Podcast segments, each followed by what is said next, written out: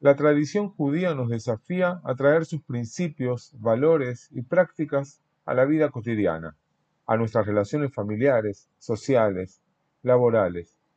No se trata de aislarnos, vivir en una especie de retiro espiritual permanente o de alejarnos de aquellas cosas que podrían ser fuente de errores, sino a convivir con ellas y a encontrar significado en lo habitual, en lo de todos los días. Por ejemplo, es con el vino, que otros ven como algo que podría llevarnos por un camino negativo, que santificamos el tiempo.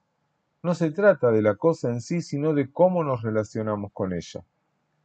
Cuentan que hace ya más de un siglo y medio, en Rusia, el rabino Hum, hijo del rebe de Rushin, entró en el Beit Midrash, la casa de estudio que él lideraba, en un momento en el que nadie lo esperaba, y así sorprendió a sus discípulos jugando a las damas, como era la costumbre en esos días, y no estudiando como se suponía.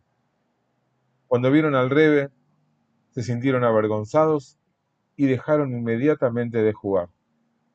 Pero él les hizo un gesto amable y les preguntó, ¿conocen las reglas del juego de damas? Nadie se atrevió a decir una palabra. Esperaban, enojo, que les dijera que debían ir a estudiar, pero el maestro lo que hizo fue tratar de enseñar algo a partir de lo que se suponía era una trivialidad les diré las reglas del juego de damas.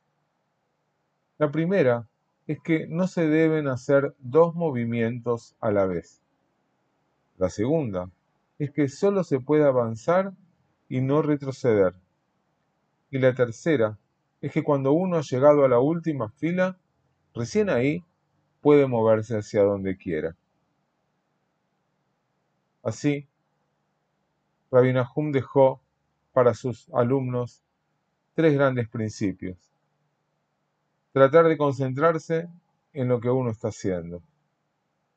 Tener delante el futuro y no el pasado.